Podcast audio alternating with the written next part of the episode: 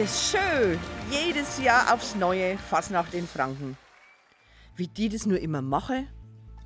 Also ich meine, so ein bisschen Red und ein wenig Tanz und die Leute zum Lachen bringen, naja, das kann ja so schwer nicht sein. Ne?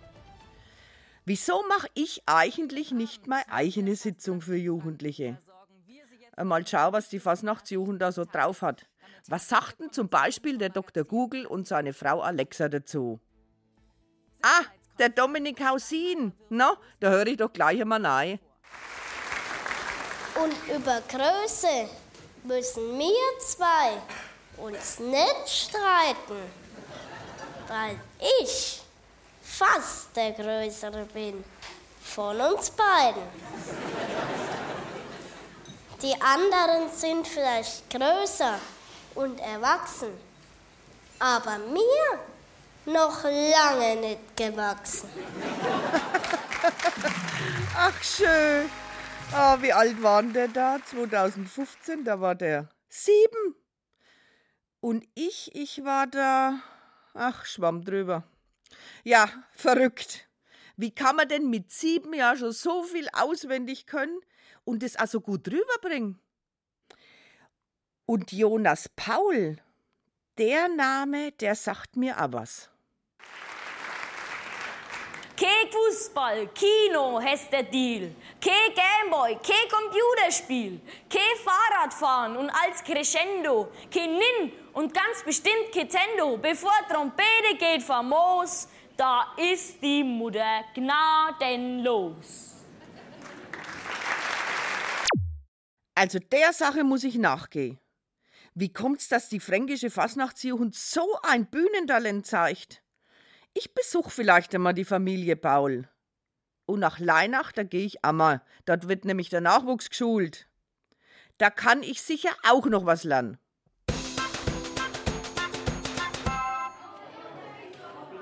Also Julia, als Bezirksjugendleiterin für Unterfranken, da kannst du mir doch sicher weiterhelfen. Was passiert denn in Leinach eigentlich so? In Leinach organisieren wir verschiedene Workshops, ähnlich wie, wie so eine Universität. es gibt Lehrstunden, wo sich die Kinder und Jugendliche eintragen können, was sie interessiert. Wir wollen ja auch das fördern, wo ihre Schwachpunkte sind. Oder manchmal sogar die Glanzpunkte noch mal stärker hervorheben. Die zwei Extreme finde ich ähm, immer ganz, ganz interessant und spannend für die Kinder. Das reicht vom Reden, Schreiben, Rhetorik, Jetzt hatten wir dieses Jahr auch einen Kurs, wie man Kostüme gestaltet, damit sie auch ähm, wirksam auf der Bühne dargestellt werden können mit Accessoires und so weiter. Die Jugendlichen werden hier also für die Bühne fit gemacht. Aber ich höre mich selbst immer um, was die hier so treiben. Ich war beim Andi beim Singen und da wurde mir gesagt, weil meine zu lang ist, wurde gekürzt und dann wurde mir geholfen, richtig vortragen und das finde ich richtig immer gut, dass mir gesagt wird, was ich ändern kann. Ich finde es einfach cool, weil es stärkt auch die Gemeinschaft und man lernt neue Leute kennen. Die Bütt wird besser, man fühlt sich viel sicherer. Ja, es ist sehr cool. Man lernt viel, man hat Spaß mit den Kumpels. Es ist einfach toll. Ha, da drüben, da sitzt er ja. Ich habe mir doch gleich gedacht, den kenne ich. Dominik, Dominik! Warte, ich komme mal rüber. Schön, dass ich dich hier treffe. Du weißt, Dominik, ich will mal eigentlich eine Sitzung für Jugendliche abhalten. Sag mal, was brauchen ich da so alles? Du musst natürlich erstmal ein Thema raussuchen, das zu ihm passt. Und der muss halt dann anfangen zu schreiben. Also man muss laut und deutlich sprechen, dass es auch noch die Letzten in der hintersten Reihe hören und nicht nur die Vordersten. Ja, man soll eigentlich die Bühne auch so in ein paar Abschnitte aufteilen. Links, Mitte, rechts, hinten, vorne dass man auch das Publikum während dem Lied oder so auch mitnehmen kann. Wie sieht es denn da eigentlich so mit Aufregung aus? Ja, doch, ich habe schon viel Selbstvertrauen, doch. Ich weiß, dass ich das schaffe. Hilft dir die Schulung hier für deinen Auftritt eigentlich weiter? Ja, schon, weil du kannst dann auch mal mit Fachleuten proben und die sagen dir halt dann, was du falsch machst, was du richtig machst. Das ist einfach besser, finde ich. Super, Bisher haben deine Auftritte ja immer gut geklappt. Ich habe die Lösung für euer Problem. Es ist so einfach. Ihr werdet schon sehen. Alles, was euch so bedrückt, kommt als Klo. Dann wird ausrückt.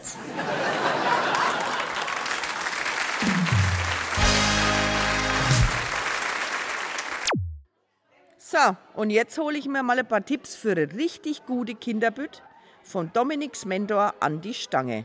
Ganz wichtig ist, dass viele Kinderreden geschrieben werden, die nicht kindsgerecht sind. Das ist eines der ganz wichtigen Sachen. Wenn ein Kind eine Rede macht, muss sich das Kind auch damit auseinandersetzen können. Das Kind muss die Worte erklären können, die es auf der Bühne sagt. Das Kind muss sich mit der Rede auseinandersetzen können. Ich sage immer, man muss die Rede auf das Kind schreiben. Und dann kommt das auch gut rüber. Auch das Publikum muss dem Kind die Rede abnehmen. Ach du lieber Gott, Mensch, da muss man aber an viel denken. Du. Ich habe gedacht, man hängt einfach ein paar Witz aneinander und fertig ist der Lack. Wenn ich laut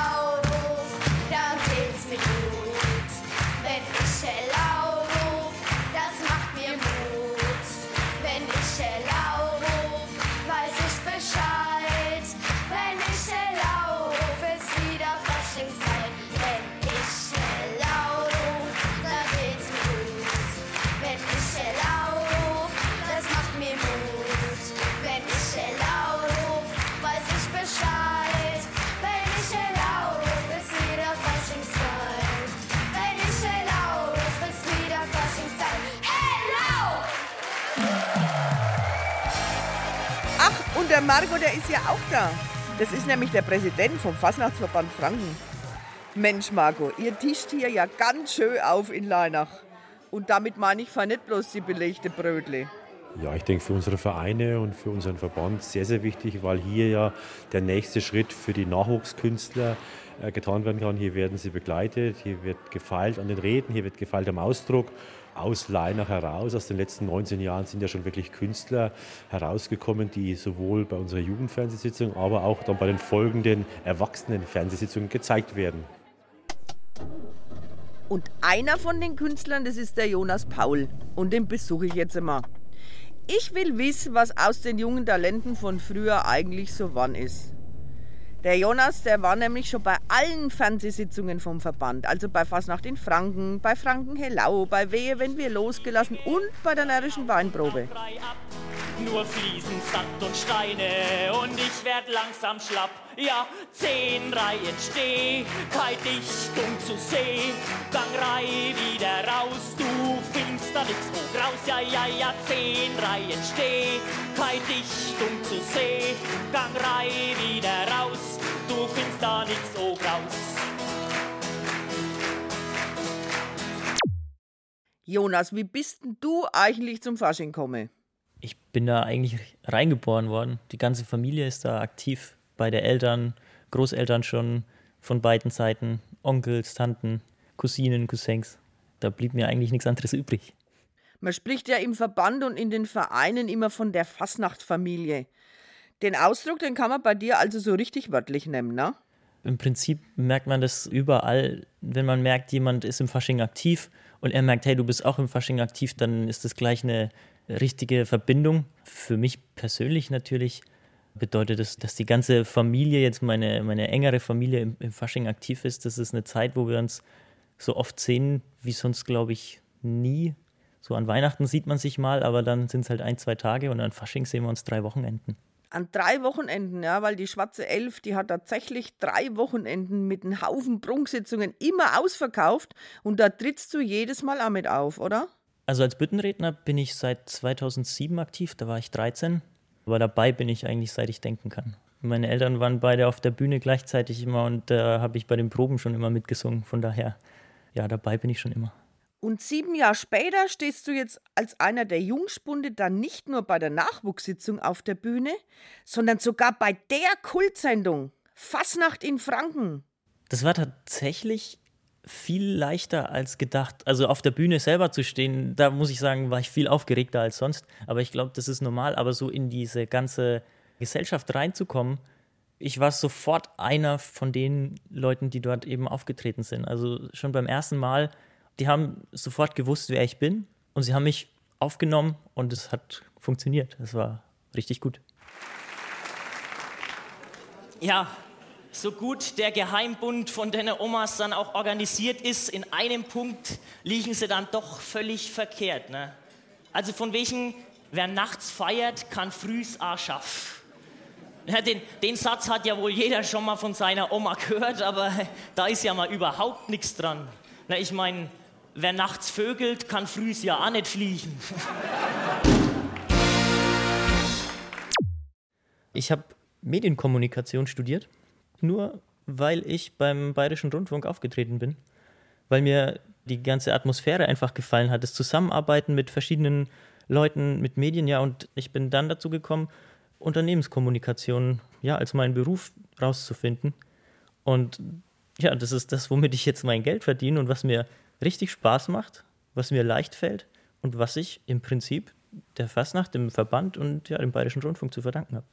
Und jetzt sind wir zurück zu dem Thema Fastnachtsfamilie, weil deine Mutter, die ist ja auch schon in einigen Prunksitzungen aufgetreten. Und 1997, da stand sie auch schon einmal in Veitshöchheim auf der Bühne. Ich bin die Frau, von der man spricht, die Weinfest-Queen von Üchtelstücht.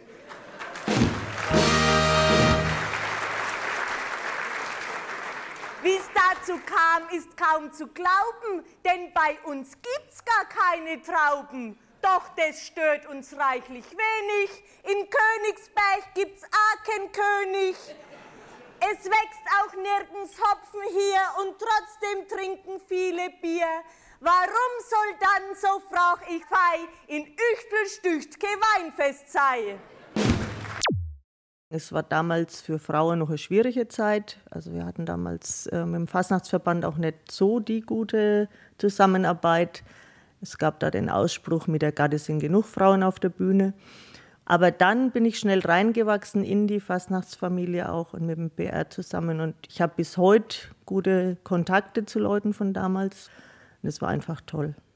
Ah ja, okay. Also vor 20 Jahren, da war es noch schwer, als Frau auf der Bühne zu stehen. Und heute wird es sogar gefördert. Was mir ganz wichtig ist, dass es kein Konkurrenzdenken gibt, sondern dass wir auch da die Fastnachtsfamilie leben, dass wir sagen, okay, wir sind eine Familie, wir geben weiter. Also warum soll ich mein Wissen, mein Können für mich behalten? Ich gebe das gern weiter und wenn ich jemand unterstützen kann, wo dann sagt, okay, das, das könnte ich doch auch, ich probiere es, ich gehe in die Bütte. Also Doris, ich bin da jedenfalls mit dabei. Und in Kitzingen findet das Casting von den Glennenare statt bin ein Dorfkind, darauf bin ich stolz. Denn wir Dorfkinder sind aus gutem Holz. Ich bin ein Dorfkind, was kann Schönes gehen, als auf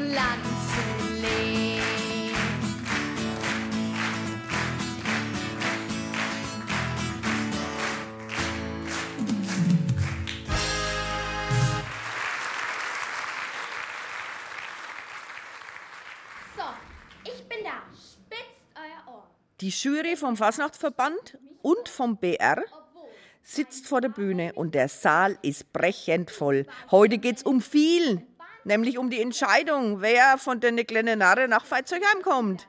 Mensch, Elena, ist man da aufgeregt? Ich war letztes Jahr schon mal dort und es war auf jeden Fall sehr cool, auch hinter den Kulissen mal zu sein.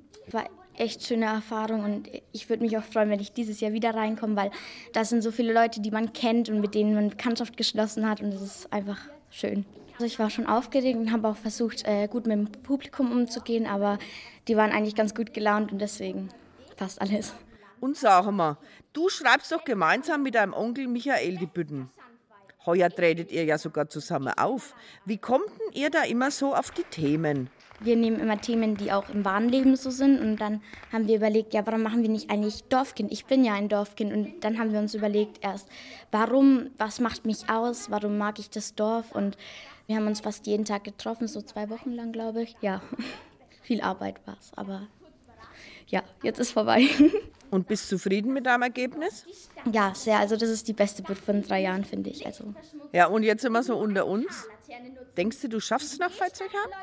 Das kann man schwer sagen, weil die Jury war zwar gut gelaunt, aber es gibt natürlich so viele Talente, die heute auch noch auftreten und ich lasse mich einfach überraschen und wenn ja, dann freue ich mich und wenn nicht, dann freue ich mich für andere.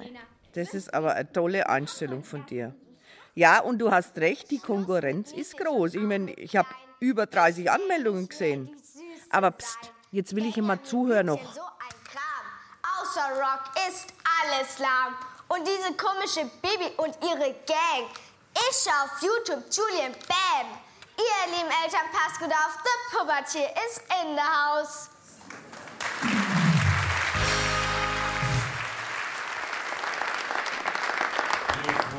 Uns auf das Landei, auf die Elena Romeist. Und wer natürlich auch nicht fehlen darf, ist das Pubertier ins Haus, also die zwei Ladies aus Rom. Mensch, die Elena und das Pubertier haben es geschafft. Da ist die Freude jetzt bestimmt groß. Total groß. Ich hätte nicht gedacht, dass wir sowas schaffen. Oh mein Gott. Ich bin dabei und das ist das Größte und mehr brauche ich nicht. Und dann habe ich mir im Auto noch hierher gewünscht, dass wir vielleicht das schaffen. Ich bin so glücklich. Also es ist wirklich toll, dass ich genommen worden bin. Ich freue mich sehr und ich freue mich auch auf die Zeit in Verzichem. Also es war starke Konkurrenz und ich freue mich wirklich, dass ich dabei bin.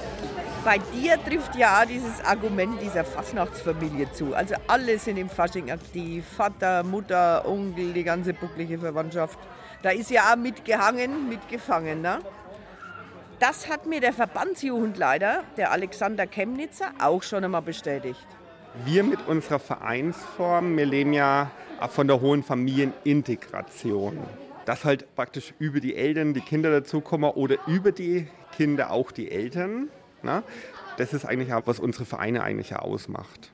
Und die Zahl der Fasnachter in Franken, die wächst und wächst ja. Die Zahl der Vereine auch. Es gibt jetzt schon über 300.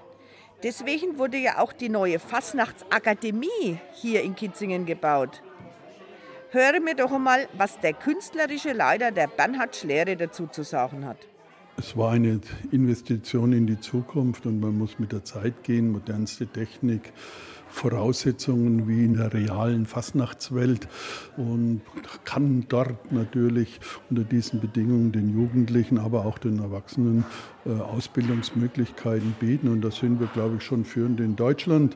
Und es hat auch einen ungeheuerlichen Zuspruch und viele freuen sich, dass sie dort sein dürfen und etwas gelernt bekommen. Ja, und was die Kinder hier gelernt haben, das ist auch ungeheuerlich.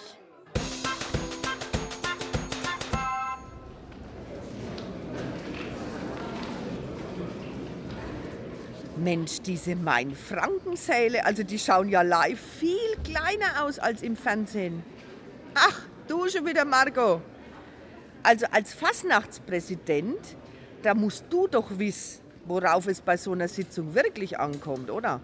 Ich muss im Endeffekt die Kinder genauso wie bei einer Erwachsenensitzung zusammenstellen. Ich brauche ich brauche Gesang, ich brauche natürlich auch Tanz und Sketch und muss dann schauen, dass ich ein Programm und einen Inhalt zusammenbringe, der auch einem jugendlichen Publikum bei der Jugendsitzung Mhm. gefällt. Okay. Also über das gesprochene Wort habe ich ja jetzt schon einiges gelernt. Aber wie ist denn das zum Beispiel so mit Tanz? Daran habe ich noch gar nicht gedacht. Ah, da drüben, da steht doch die Rekordtrainerin, die Ruth Angermeier. Da frage ich gleich immer nach. Mindestens vier, fünf Tänze würde ich in so eine Sitzung einbauen. Tänze sind wesentlich kürzer als Büttenredner und sehr unterhaltsam, finde ich. Ja, es gibt Mädels, die alleine tanzen. In Kürze gibt es auch Jungs, die alleine tanzen. Da warten wir noch drauf, wie das dann sich so auslebt. Dann gibt es Tanzpaare, Gardetänze und Schautänze. Na, da habe ich ja eine Riesenauswahl. Kann ich da denn eigentlich jeden nehmen? Ja, man muss schon auf Qualität achten, finde ich. Manchmal äh, legen die Karnevalsgesellschaften nicht so sehr viel Wert auf das Aussehen. Ne? Dass die Röcke gleich lang sind, dass nicht ein Kind einen Rock anhat, der bis zum Knie geht. Oder ich habe auch mal so Schulungen gehalten, um anderen Garden zu sagen, wie man sich verbessern kann. Und da kam halt dann zur Antwort, nee, ich kann nicht woanders stehen, ich will neben meiner Schwester tanzen. Und es gibt es halt bei einer guten sportlichen Garde nicht. Da wird nach der Größe aufgestellt und das ist, denke ich, auch gut so, weil es besser aussieht. Also, ordentliche Tänze brauche ich also auch. Oh Mann. Also bei so einer Sitzung, da muss man an so viel denken. Vielleicht hat der BR-Redakteur der fränkischen Fastnachtproduktion, der Rüdiger Baumann, auch noch ein paar Tipps für mich. Bis jetzt weiß ich, wie man Büttenreden schreibt und jetzt auch gerade, worauf es bei Tänzen ankommt. Das ist ja alles schön und gut, aber da fehlen noch wichtige Dinge, zum Beispiel eine Sitzungskapelle. Wer spielt denn sonst den Tusch, die Einmärsche, die Ausmärsche? Irgendwie muss Stimmung in den Saal.